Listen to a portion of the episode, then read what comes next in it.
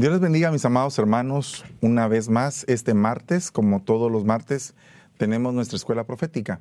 Hemos estado abordando el tema de los cinco elementos proféticos desde hace algunas semanas. Y bueno, hoy nos toca abordar el tema de la miel. La miel y su aspecto profético dentro de la palabra del Señor. Vamos a orar y le vamos a dar gracias al Señor por todo. Padre, en el nombre de Jesús, bendecimos, Señor, esta noche tu palabra tu unción, tu misericordia extendida como un manto sobre cada uno de nosotros. Te suplicamos en el nombre poderoso de Jesús que nos guardes y que nos des una palabra apostólica, profética, evangelística, pastoral y magistral, Señor, para el equipamiento y la enseñanza, Señor, de todo tu pueblo. Te damos gracias en el nombre poderoso de Jesús. Amén y amén. Bueno, hermanos, el tema del día de hoy es la miel, los cinco elementos proféticos y está basado en el libro de Primera de Samuel 14, 27. Dice, pero Jonatán no había oído cuando su padre puso al pueblo bajo juramento, por lo cual extendió la punta de la vara que se encontraba en su mano, la metió en un panal de miel y se llevó la mano a la boca y brillaron sus ojos. Cuando vemos esto desde la perspectiva eh, eh, panorámica, figurativa de la palabra del Señor, entonces entendemos que la miel produce un brillo en los ojos, o sea, revelación. Para poderlo ampliar un poquito más y ver los contextos bíblicos, me voy a ir al libro de Job capítulo 20, versículo 17. Dice, no verás los arroyos, los ríos, los torrentes de miel y de leche. Esta palabra arroyo o torrente de invierno o valle angosto es la palabra nahal en hebreo y también significa pozo también significa cañada, una mina. Fíjese todo lo que significa esta palabra torrente. Y esta palabra torrente lo, adjunta a la palabra miel. Si lo vemos eh, prácticamente eh, contextualizado con lo de Jonatán, podemos entender que Jonatán al probar esa miel se recobraron las fuerzas. Una, al recobrarse las fuerzas, pues primeramente diga el débil fuerte soy. Tenemos que entender que el Señor tiene cinco eh, ministerios, uno de ellos es el profeta que es enviado a los débiles. ¿Por qué digo esto? Porque cinco tipos de personas escogió el Señor y primeramente fueron los necios para volverlos sabios y para eso el Señor ocupa al ministerio magistral. Bueno, después venimos y encontramos a que el Señor escogió a lo menospreciado del mundo y le dio un valor, le dio un precio. Y ese es el buen pastor dando su vida por las ovejas en la cruz del Calvario. Es el ministerio pastoral. Luego vemos que encontró a una gran cantidad de pobres sin hogar. Y viene el evangelista y les dice que tienen un hogar en la iglesia del Señor. Entonces es el ministerio evangelístico. Luego viene y dice que escoge a los débiles de este mundo para hacerlos fuertes. Y ese es el ministerio profético, haciendo fuerte, estableciendo propósitos, activando, impartiendo dones, bueno, una gran cantidad de funciones que hay en el ministerio profético. Y luego viene y escoge a los viles, o sea, a los que no tienen nombre, y les coloca un nombre por medio del ministerio apostólico. Entonces cuando vemos que Jonatán, estaba sin fuerzas, viene, prueba un poco de miel, recobra fuerzas, recobra eh, el brillo en sus ojos. Entonces entendemos que aquí tiene que ir íntimamente ligado al ministerio profético. Y cuando vemos que a esa miel se le agregan los torrentes, porque la palabra clave aquí en este mensaje sería torrente. Mire lo que dice Isaías 66:12.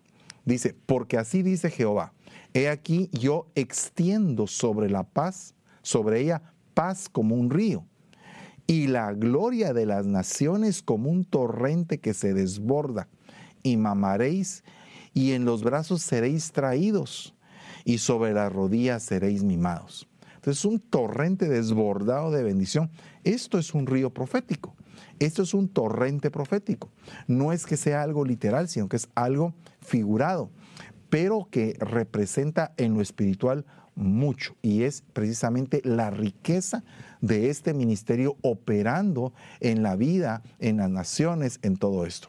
De ahí el Salmo 36, 8 dice, serán completamente saciados de la grosura de tu casa y los abrevarás del torrente de tus delicias. Aquí hay que ver esto, que es delicias, torrente de tus delicias. Ahí la clave sería delicia, porque dentro de las delicias está precisamente la miel. Pero hay que ver algo bien interesante porque cuando estamos hablando de torrentes, estamos hablando de todos los niveles de agua, de todos los niveles de río que, están descritos en el libro de Ezequiel 47.3. Y aunque no estamos explicando el elemento del agua, sí estoy explicando el elemento torrente. Y en este caso dice, y salió el varón hacia el oriente llevando un cordero en su mano, y midió mil codos y me hizo pasar por las aguas hasta los tobillos, midió otros mil y me hizo pasar por las aguas hasta las rodillas, y midió otros mil y me hizo pasar las aguas hasta los lomos. Midió otros mil y era ya un río, un río, un torrente que yo no podía pasar porque las aguas habían crecido de gran manera que el torrente, el río, no se podía pasar sino a nado. Entonces, este torrente, esta palabra torrente, es un torrente profético. Y si esta palabra torrente se le agrega la palabra miel, entonces entendemos que es un torrente de revelación, es un torrente profético de miel. Pero ¿para qué nos sirve esto? Mire lo que dice Jeremías 2.7. Yo os traje a una tierra fértil para que comierais de su fruto y de sus delicias. Acuérdese que concatenamos la palabra miel con la palabra delicia. Entonces ya vamos, miel como un río, miel que abre los ojos, miel como un torrente, miel como una delicia. Y dice, pero venisteis y contaminasteis mi tierra y, y de mi heredad e hicisteis abominación. ¿Cuál fue la tierra a donde Él los llevó? Una tierra de sus delicias. ¿Y cuáles eran las características que tenía esa tierra? Éxodo 3:17 dice, y he dicho, os sacaré de la aflicción de Egipto, a la tierra del cananeo, del eteo, del amorreo, del fereceo, del ebeo y del jebuseo, a una tierra que emana leche y miel. Hay muchos versículos en la Biblia que hablan leche y miel leche y miel, leche y miel. Esto significa que si la leche, como lo habíamos visto en los programas anteriores, es la doctrina, es la leche espiritual no adulterada, la cual nos fortalece los huesos. Y dice que la miel también fortalece los huesos, que en este caso sería la palabra revelada. Entonces, aquí unimos dos tipos de palabra. Una palabra doctrina que fundamenta nuestro ser, que nos da una conducción de los principios fundamentales del Evangelio y aparte de eso, de los principios que nos van a, llevar a conocer las profundidades del Evangelio, pero también tenemos una miel que es la palabra revelada y la palabra profética más segura es la que está escrita, la cual hacéis bien en oír, en, en poder escudriñar, en poder entender, porque esto nos va a permitir entender cómo es que se van sazonando los tiempos. Por ejemplo, lo que nos dicta el libro de Daniel es una sazón de tiempos en cuanto a los reinados que iban a venir, Babilonia, Medo-Persia, Grecia, Roma y el último reino sobre la tierra, que es el nuevo orden mundial. Pero de ahí tenemos que podemos experimentar otro tipo de sazones, como por ejemplo la sazón que tuvo José desde que salió de su casa a la tierra de Egipto, cómo él fue madurado, cómo fue llevado poco a poco, pero en todo eso la palabra, eh, la profecía, todo lo que lo iba acompañando, los sueños que había tenido, eran básicamente el sustento que él tenía. La palabra que había mamado en los lomos de, los lomos de su padre cuando estaba en casa, cuando fue investido con la túnica. Pero la profecía, los sueños que tuvo, la interpretación de los mismos y cómo fue consecuentemente eso siendo un sustento hasta que llegó a estar delante de Faraón. Entonces para nosotros es algo sumamente importante porque en los momentos de debilidad, en los momentos donde sentimos que las cosas ya no salen bien para nosotros, ahí es cuando nosotros utilizamos la leche y la miel. La leche y la miel, ¿para qué? Para ser fortalecidos, para que pueda decir el débil, fuerte soy. Dice la palabra del Señor en Proverbios 25, 27. No es bueno comer mucha miel, ni el buscar la propia gloria es gloria. Fíjese que compara una cosa con la otra. Y entonces aquí ya nos vamos a ir al ministerio profético, al don profético, al espíritu de la profecía, que son los tres niveles que conocemos básicamente como las tres dimensiones de todo lo profético. Espíritu, don y lógicamente ministerio. En este caso, es interesante que cuando se come mucha miel es un ministerio profético o un don profético mal administrado. Eh, ¿A qué me refiero con eso? A que debes de saber cuál es la dosis adecuada, cómo puedes administrar lo que comes. Porque imagínate que si no aguantas con comer lo que, eh, lo que recibes de tu propia casa, ¿por qué vas a tener que ir a casas extrañas a comer de otra miel? ¿Por qué tendrías que ir a la casa de otro ministro si no puedes ni siquiera con lo que tu ministro te da, con lo que tu pastor te da? Mire, es bien interesante todo esto porque he visto muchas personas que tienen continuamente, durante el tiempo que he sido ministro, he visto personas que tienen comezón de oídos. Entonces, como tienen comezón de oídos, agarran de aquí, agarran de allá, agarran de todos lados. Pero no les da tiempo ni siquiera para atender lo que su pastor les da. Entonces aquí hay un problema, porque no hay una buena dosificación de la administración de los recursos espirituales. Entonces cuando vemos la miel como un recurso espiritual, como algo profético, dice no es bueno comer mucha miel. Qué interesante es que lo dice la Biblia. Ahora, desde el punto de vista natural, pues lógicamente te vas a llenar de azúcar, te vas a empalagar, pero aquí lo compara con el buscar la propia gloria. Entonces, qué tremendo es encontrarse con un ministro que es profeta, pero que no respeta ni siquiera a la cobertura que le, que le está de alguna manera sustentando. Y qué terrible es que se ponga él al frente cuando tiene una cobertura que realmente lo sostiene y lo cubre. Entonces aquí dice, no hay que buscar la propia gloria. Es bien interesante esto porque uno de los errores de los profetas es que en un momento principian bien, pero después ya es como que son ellos los que le hablan a la gente, ya no es Dios.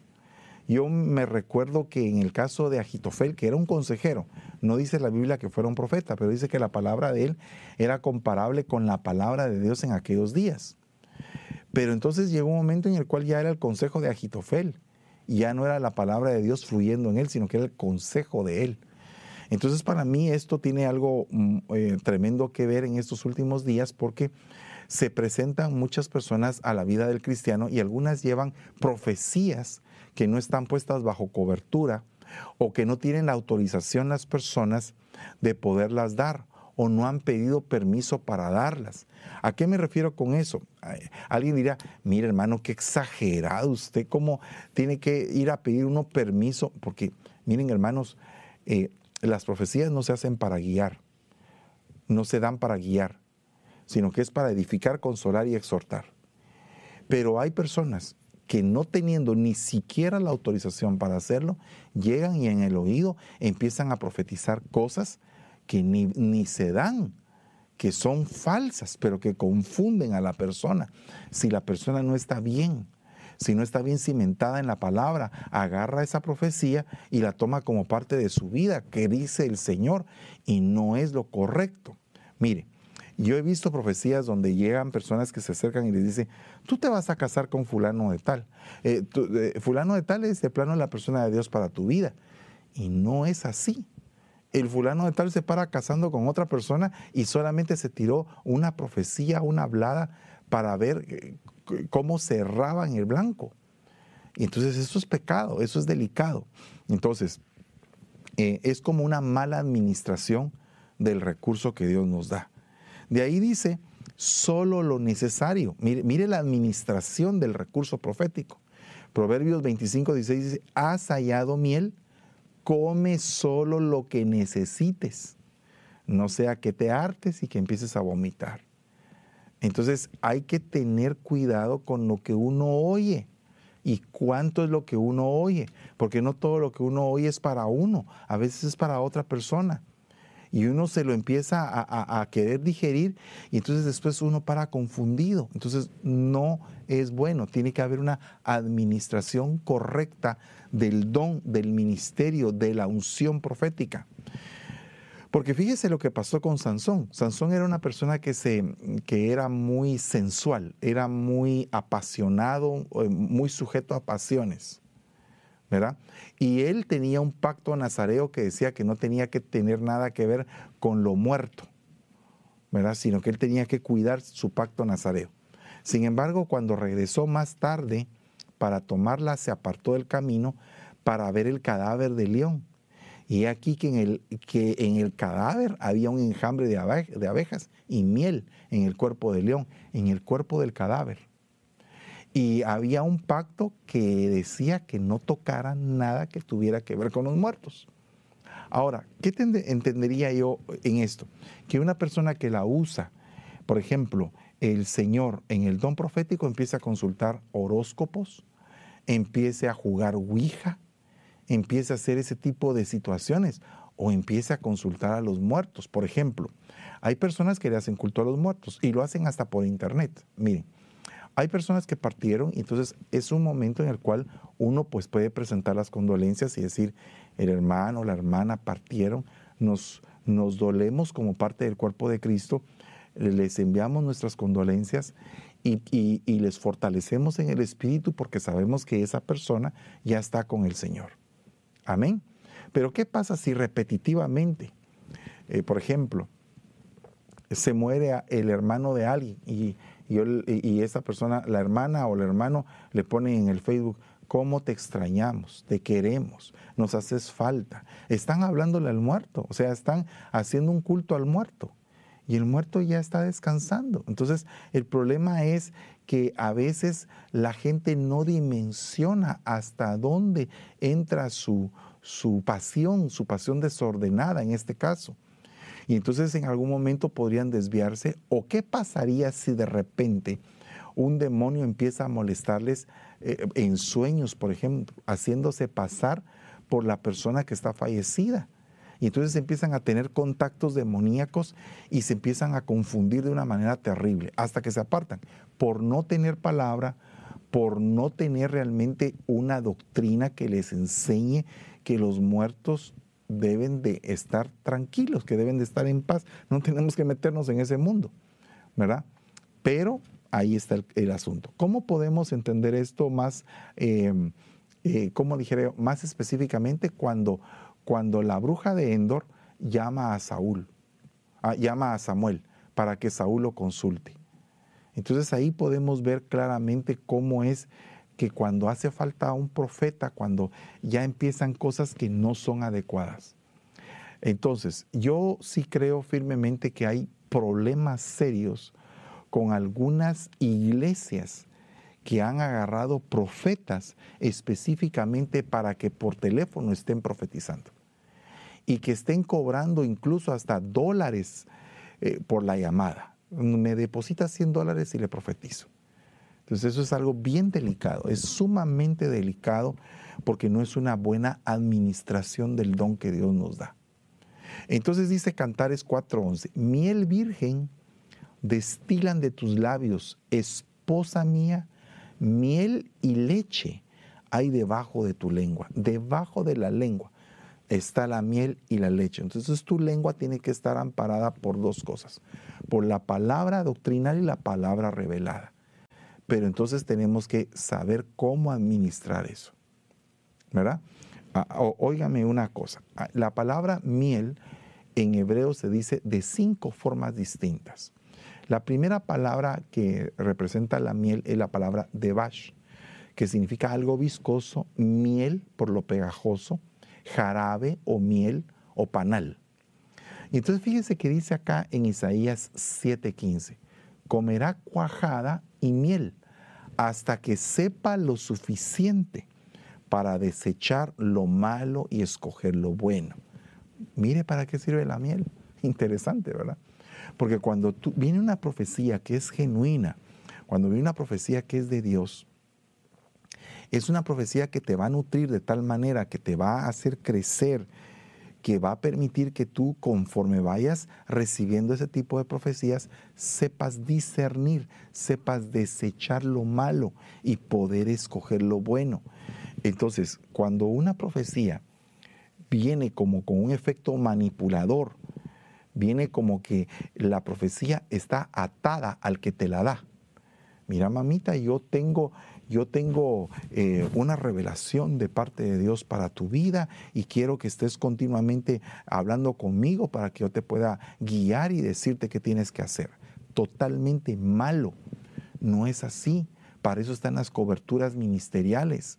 No puedes estar poniendo tu corazón o tu alma en las manos de alguien que se dice ser profetiza, pero que no lo es.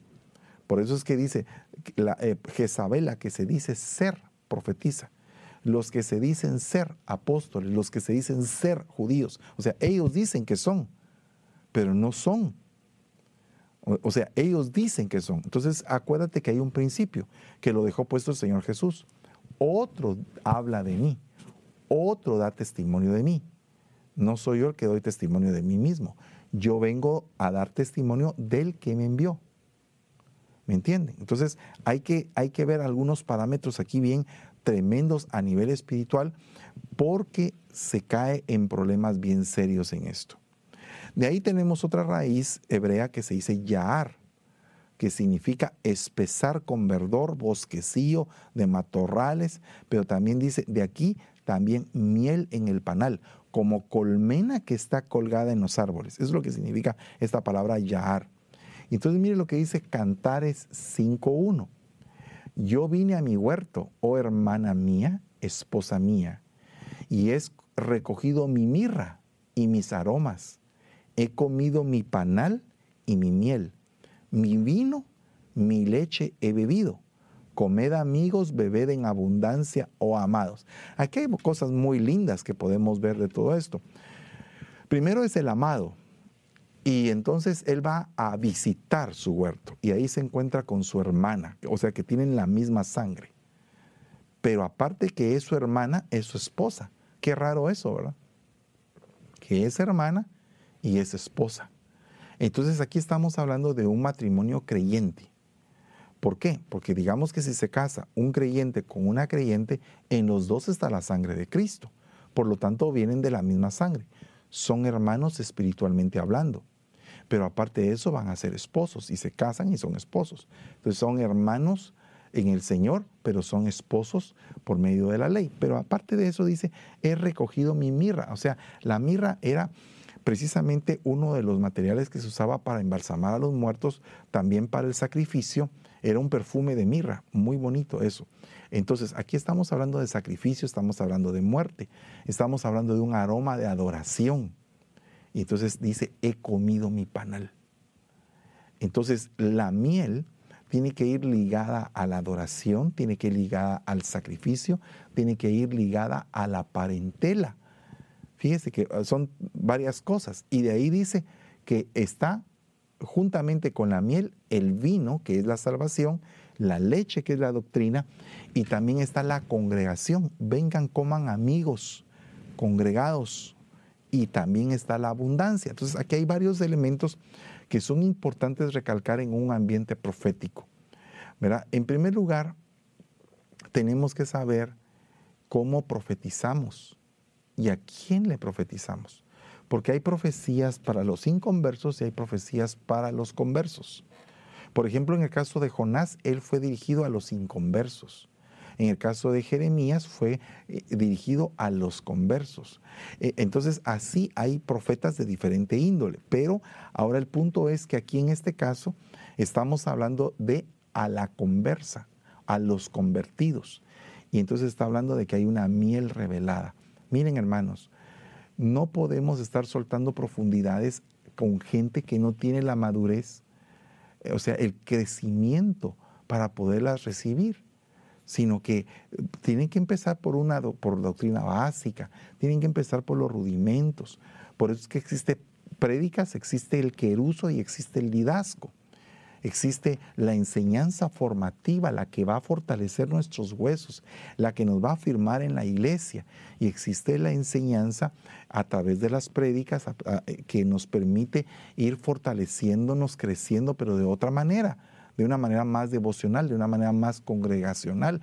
Cuando estamos predicando, eh, las ovejitas no pueden hacer preguntas, pero cuando estamos en el discipulado, sí podemos hacer preguntas. ¿Y qué tiene que ver esto con la, con la miel? Pues mucho, porque la miel tiene que ir íntimamente ligada al crecimiento. La, la miel hace crecer a, a las personas. Entonces, el movimiento profético, el mover profético, el espíritu de la profecía te da crecimiento, pero cuidado cuál es la boca de quien te da la profecía, porque Balaam le dicen a una iglesia, tengo contra ti que has tolerado la doctrina de Balaam. Y Balaam que era un profeta, pero ¿qué era la profecía que él hacía?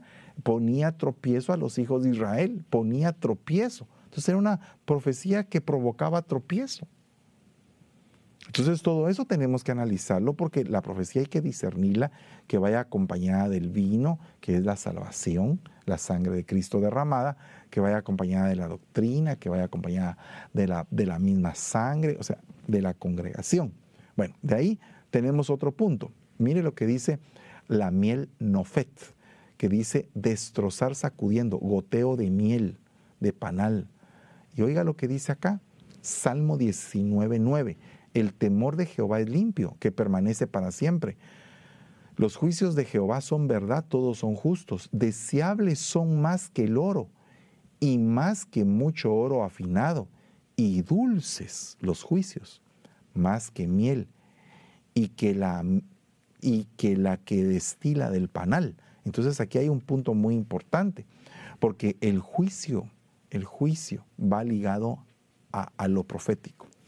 ¿Cuántos profetas no emitieron juicios? Por ejemplo, eh, Moisés dijo, le fue a emitir un juicio a Faraón. Básicamente era un juicio. Cuando vemos Daniel, eran juicios los que estaban profetizando en Nabucodonosor. José eran juicios que, eran, estaban estableciéndose delante de Faraón. Eh, y así sucesivamente, cuando vemos una buena cantidad de los profetas, siempre su voz era ligada al juicio. Entonces, el juicio va ligado a la justicia del Señor. Y qué lindo es cuando Dios hace justicia. Cuando Dios hace justicia se convierte en Jehová Sitkenu, Jehová justicia nuestra. O sea que los que nos habían hecho injusticia se establece una justicia para nosotros. Entonces la palabra, la palabra que sale de la boca de un profeta tiene que estar amparada por el temor del Señor. O sea, no pueden haber palabras que salen de la boca de los profetas a la ligera no es a la ligera, tiene que ser algo que realmente está sustentado por la palabra del Señor. Mire lo que dice acerca de otra palabra que es suf. Esta es otra palabra que también va ligada a la miel, la miel suf. Dice Proverbios 16, 24. Panal de miel son los dichos suaves, suavidad al alma y medicina para los huesos cómo va de ligado a la profecía, la miel.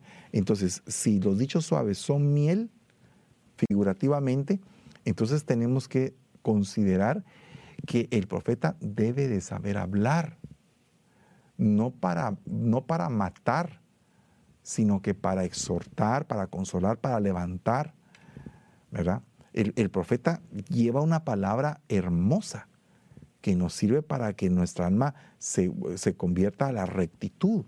Entonces todo esto va, va, ligado a la gente que a veces no sabe ni siquiera, eh, mire hermano, hay, hay personas que no saben ni siquiera eh, cómo poder hablar, no, no practican la epieulogía, eh, no, no practican los elogios y son profetas, entre comillas, del Señor, según ellos dicen, ¿verdad? Entonces hay que ser cuidadoso. Conozco de un caso donde un profeta, por la palabra que dio tan fuera de tino, partió y destruyó una iglesia. Entonces hay que, hay que tener cuidado con eso. La palabra suf, panal de miel, o sofai, ¿verdad? Es un lugar de Palestina. Fíjese, sofai. Pero fíjese que dice, y cuando vinieron a la tierra de Suf o de Sofai, Saúl dijo a su criado que tenía consigo, ven, volvámonos, porque quizá mi padre, dejado el cuidado de las asnas estará congojado por nosotros. Entonces, fíjese aquí, aquí fue donde Saúl perdió las asnas, no las encontraban y pasaron por la tierra de Suf y se encontraron con Samuel. Y ahí fue donde lo ungieron como rey de Israel. Entonces acá podemos ver un cambio de persona, un cambio de, de personalidad cuando se topan con el vidente en la tierra de la miel en la tierra de la miel hay cambio de personalidad. Entonces, estos cinco tipos de miel van ligados intrínsecamente a los cinco ministerios. Por ejemplo, en el caso acá, como están ungiendo una cabeza, sería eh, una, una unción apostólica, sería una miel apostólica. Cuando dice que, eh, que el panal de miel son los dichos suaves, medicina para el alma, es la unción pastoral. Cuando dice que el temor de Jehová, la justicia del Señor, es la unción profética. Cuando dice que eh, he comido mi panal y mi miel, mi vino, mi leche, aquí estamos hablando de la unción evangelística. Y cuando dice que comerá cuajada y miel hasta que sepa desechar lo bueno y lo malo, esa es la unción magistral. Volviéndolo a repetir, Isaías 7:15, unción magistral porque te enseña a escoger lo bueno y lo malo. Cantares 5.1, comido mi, mi, panal y mi miel, el que está básicamente ligado al vino, que es la salvación, y a la mirra, que es el sacrificio, es el ministerio evangelístico en Cantares 5.1. De ahí tenemos el Salmo 19.9.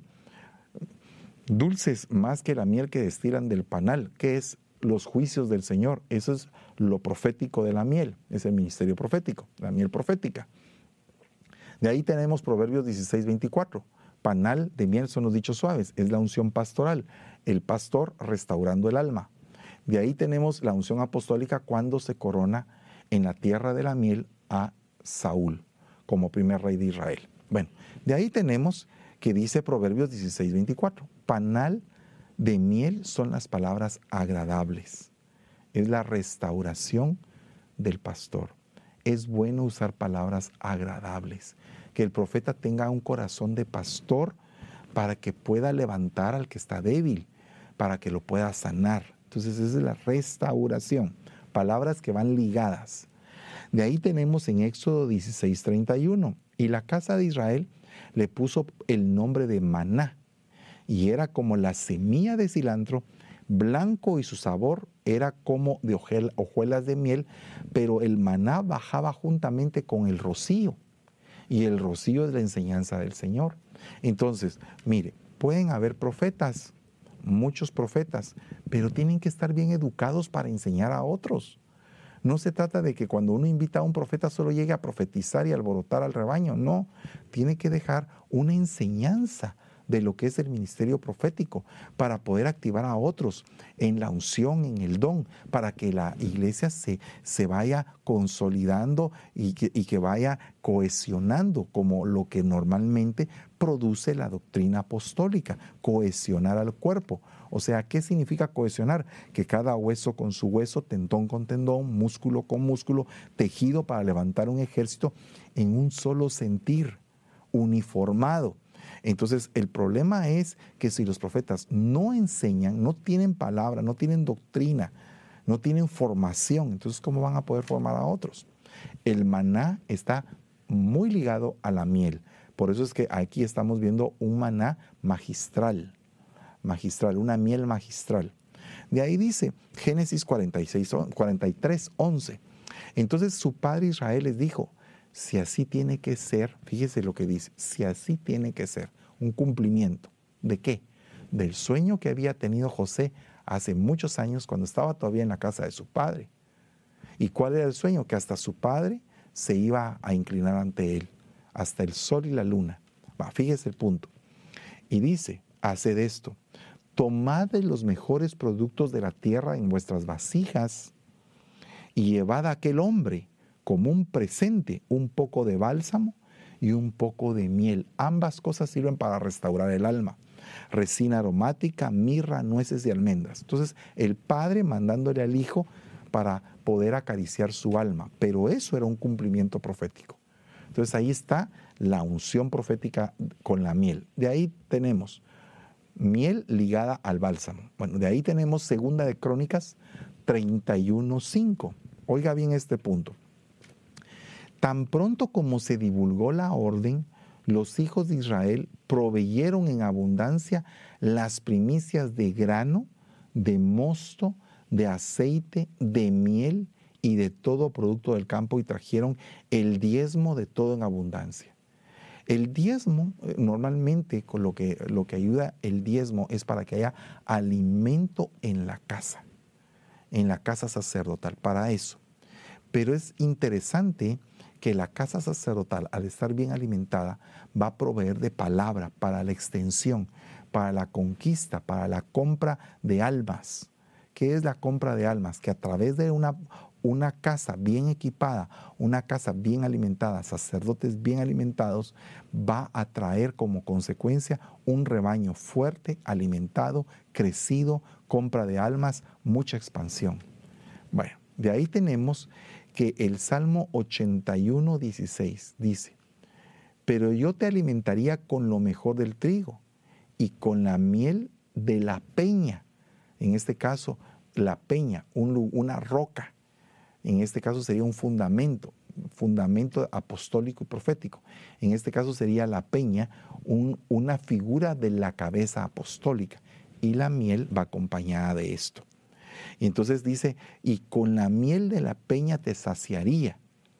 Entonces la miel ligada a lo apostólico, la miel ligada a lo magistral, la miel ligada a lo profético, la miel ligada a lo evangelístico, la miel ligada a lo pastoral, entendemos que el profeta no puede andar solo, tiene que andar con los ministerios de la mano, metido dentro de esa, dentro de esa mano poderosa. O sea, no pueden haber ministerios sostenidos por un profeta nada más. El profeta tiene que estar cubierto, tiene que estar cubierto por una, o por una nube apostólica. ¿Para qué? Para que no sea errante, porque la miel tiene que ver con los demás ministerios. Amén. Bueno, de ahí tenemos que si vamos a hacer un, un resumen, vamos, eh, voy a regresarlo a Proverbios 16, 24 donde dice que panal de miel son las palabras agradables. Entonces, eh, hermanos, es importante que como pastores podamos traer siempre una palabra agradable al rebaño. Pero ¿qué es agradable? ¿Será que agradable es estar acariciando al rebaño y solamente eh, traerles la palabra que, que a ellos les va a endulzar el oído, pero no les va a sanar el corazón? No. Una palabra agradable Dice, fíjese, fíjese que es interesante que dice que las heridas del amigo son mejores que los besos del enemigo. Bien interesante eso, eso es lo que dice el libro de Proverbios, que las heridas de un amigo son mejores que los besos del enemigo. Entonces, cuando estamos hablando aquí de lo agradable, no implica que todo el tiempo el pastor tiene que estar, mi hijito, mi lindo, vení para acá. No, fíjese que lo agradable de un padre para un hijo es que lo disciplina, pero que lo disciplina en la, en la disciplina, valga la redundancia, y amonestación del Señor. Y por ese tipo de disciplina, por eso es que dice la Biblia, no exasperéis vosotros padres a vuestros hijos, sino que a criarlos, disciplinarlos, formarlos en la disciplina y la formación del Señor. Entonces el punto es, que lo agradable aquí no implica, ay, mire, fíjese que el pastor me habló bien fuerte y me, y me cuadró. Eso es lo agradable, porque se está ocupando de tus errores, se está ocupando de los problemas que tienes. Y lo que el pastor quiere es que tú te desarrolles y que alcances una dimensión adecuada. Ese es el pastor restaurando. Ah, mire, le voy a poner un ejemplo. Un hijo malcriado, un muchachito malcriado que llega a la iglesia, pero que tiene un don hermoso y tienes que trabajarlo, tienes que formarlo para, para que esa persona vaya alcanzando su carácter. Mire, ¿qué es el carácter? El mal carácter. Fíjese, el, el problema aquí es que el carácter tiene que tener una... carácter viene de la palabra característica o, la, o el carácter es la raíz de la palabra característica. Entonces el carácter refleja las características de una persona. Entonces tenemos mal carácter, no. Tenemos explosiones de carácter. Porque si vamos a decir que tenemos mal carácter, mal carácter lo tenemos todos. Porque todos dentro de nuestro carácter tenemos malas características. Pero ¿qué pasa cuando el pastor viene y forma el carácter y lo forma para que tú puedas eh, evolucionar en un don que Dios te dio. Por ejemplo, ¿qué pasa si el pastor te dice, mira, esa profecía que diste está pero terrible, está totalmente fuera de palabra, fuera de contexto? No te toca a ti dar ese tipo de profecías. En primer lugar, estabas guiando a la persona. Mira, hermanita, dice el Señor que el marido que tiene, usted se tiene que dejarlo. ¿Y quién te mandó a ti a decir que dejes al, que le digas a la hermana que deje al marido o que se quede con él? No te pusieron de consejero ni de consejera. Entonces son palabras que son agradables porque te van a permitir tu restauración, tu formación. Entonces es necesario que haya eso. Bueno, ligado en un ambiente profético. ¿Y qué pasa cuando estamos hablando del discurso del Señor que es como un rocío, que es como el que cae juntamente con el maná, juntamente con la miel? Entonces tenemos que hablar claramente de las enseñanzas de los profetas. Yo puedo ver claramente la enseñanza de un Elías con un Eliseo, la enseñanza de un Moisés con un Josué, ¿verdad? La enseñanza de Daniel contra todos los magos de Babilonia, todos los caldeos, que Daniel empezó a influirlos, a enseñarles, ¿verdad? Para formarlos. Y así podemos ver sucesivamente ministros, eh, Elías con Eliseo, que fueron eh, básicamente la base de otros ministerios. Vemos cómo el efecto de cascada cuando hay un discípulo que aprende todo de su maestro y que continúa la línea. Eso es algo impresionante. De ahí tenemos que Génesis 43, 11 habla de un hombre que tenía visiones impresionantes y también, porque fíjese que es bien tremendo que él tuvo dos sueños. Él tuvo un sueño donde eh, los hermanos tenían gavillas y se inclinaban ante él, y donde sus hermanos eran estrellas y se inclinaban ante él. Esos dos son dos sueños. Y el faraón tuvo dos sueños, fíjese, vacas y espigas. Entonces eran dos sueños del faraón y dos sueños que él había tenido. Cuando se juntaron estos dos personajes, estos, estos entendieron bien el link del ambiente profético que les rodeaba, porque ambos habían tenido dos sueños. Y los dos sueños representaban que iba a haber un tiempo eh, que iba a estar ligado. Por ejemplo, siete espigas que estaban buenas y siete espigas que estaban malas que devoraban a las buenas. Y, José había tenido eh, que se inclinaban ante él. Entonces, hay una concatenación ahí. Entonces, José supo discernir el tiempo supo discernir el cumplimiento profético de todas las cosas. Y cómo es que regresó su padre a visitarle. Y él sabía todo. Estaba viendo el cumplimiento de lo que Dios había prometido. Por eso es que José después dice, de acuerdo a lo que el Señor le prometió a nuestros padres, Abraham, Isaac y Jacob, vamos a salir de esta tierra con grandes riquezas. Pero cuando eso pase, saquen mi cadáver. No lo dejen aquí. De ahí tenemos el caso del alimento en la casa. Lo, interesante que dice que tienen que diezmar de la miel. Y entonces, ¿cómo va ligado el diezmo en el libro de Malaquías, del profeta Malaquías? ¿Cómo va ligado el diezmo a la palabra profecía? Porque cuando lo analizamos el diezmo desde un punto de vista profético, entendemos que esta palabra diezmo implica un tributo, un impuesto o un peaje para poder entrar en, el lado de las bendiciones. Eso está en el libro de Malaquías. Entonces aquí va directamente ligado al bienestar de la casa del Señor. A veces nos confundimos y pensamos, oh, el diezmo, ¿será que es para este tiempo, para el otro? ¿Para qué tiempo es? Bueno, el diezmo está ligado al sacerdocio de Melquisedec. Y nosotros actualmente estamos viviendo dentro de la esfera del sacerdocio de Melquisedec porque nuestro sumo sacerdote, según ese orden, es el Señor Jesús. Y en el caso de Abraham, del profeta Abraham, porque Abraham es considerado como un profeta según el sueño que Dios le reveló a Abimelech, él va a orar por ti y ya no vas a morir, pero si tú te metes con la mujer de él vas a morir. Entonces ahí había una, una ligadura profética de Abraham. Bueno, y de ahí tenemos el caso de la peña, que en la peña es una roca y la roca es Cristo y es un fundamento, es una cabeza. Y, dice la Biblia que los apóstoles del Cordero, los apóstoles están puestos como cabezas, fundamentados en la doctrina de los apóstoles y, profetas, fundamentados en la roca que es Cristo Jesús. Entonces, qué, tremendo que Cristo Jesús es nuestro glorioso y primigenio fundamento, pero que los apóstoles resultan ser fundamento también y los profetas también. Entonces aquí dice, de la peña va a salir miel. Entonces, apóstoles y profetas. Interesante que hay profetas eh, errantes que no tienen cobertura apostólica.